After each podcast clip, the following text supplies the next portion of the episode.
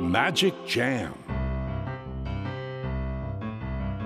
スヌーピー。それはチャールズ・シュルツが1950年から50年もの間描き続けたアメリカの漫画「ピーナッツ」に出てくるオスのビーグル犬。主人公の少年チャーリー・ブラウンの飼い犬です。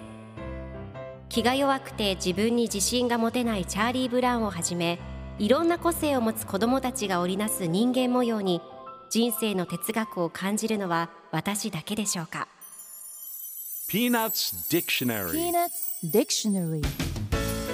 Peanuts Dictionary このコーナーではスヌーピーを愛してやまない私高木マーガレットが物語に出てくる英語の名台詞の中から心に響くフレーズをピックアップ。これを聞けばポジティブに頑張れるそんな奥の深い名言を分かりやすく翻訳していきますそれでは今日ピックアップする名言はこちら。The same principle applies with Snoopy's ears. The same principle applies with Snoopy ears. 同じ原理がスヌーピーの耳にも当てはまる。今日のコミックは1963年4月29日のものです。サリーとライナスが一緒におしゃべりをしています。サリーが木に止まっている鳥を見ながら鳥は木の枝に止まって寝ていてもどうして落ちないのかなと聞くとライナスが寝ている時に自動的に収縮する筋肉が足の中にあるんだよと答えます。そして犬小屋の屋根の上で寝ているスヌーピーを見ながら同じ原理がスヌーピーの耳にも当てはまると言います。すると最後のコマではスヌーピーが驚いた様子でそんなの知らなかったと考えている様子が描かれています。では今日のワンポイント英語はこちら。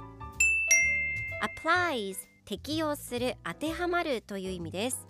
今回のコミックでは The same principle applies with Snoopy ears と出てくるので同じ原理がスヌーピーの耳にも当てはまるという意味になります。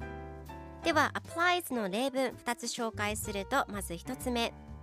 その規則はどの場合にも当てはまる。The rule applies to all cases 2つ目。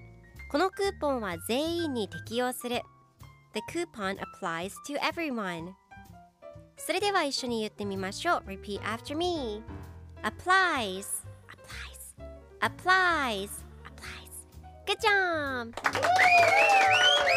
皆さんもぜひ apply 使ってみてくださいということで今日の名言は The same principle applies with Snoopy's ears でした Peanuts Dictionary Peanuts Dictionary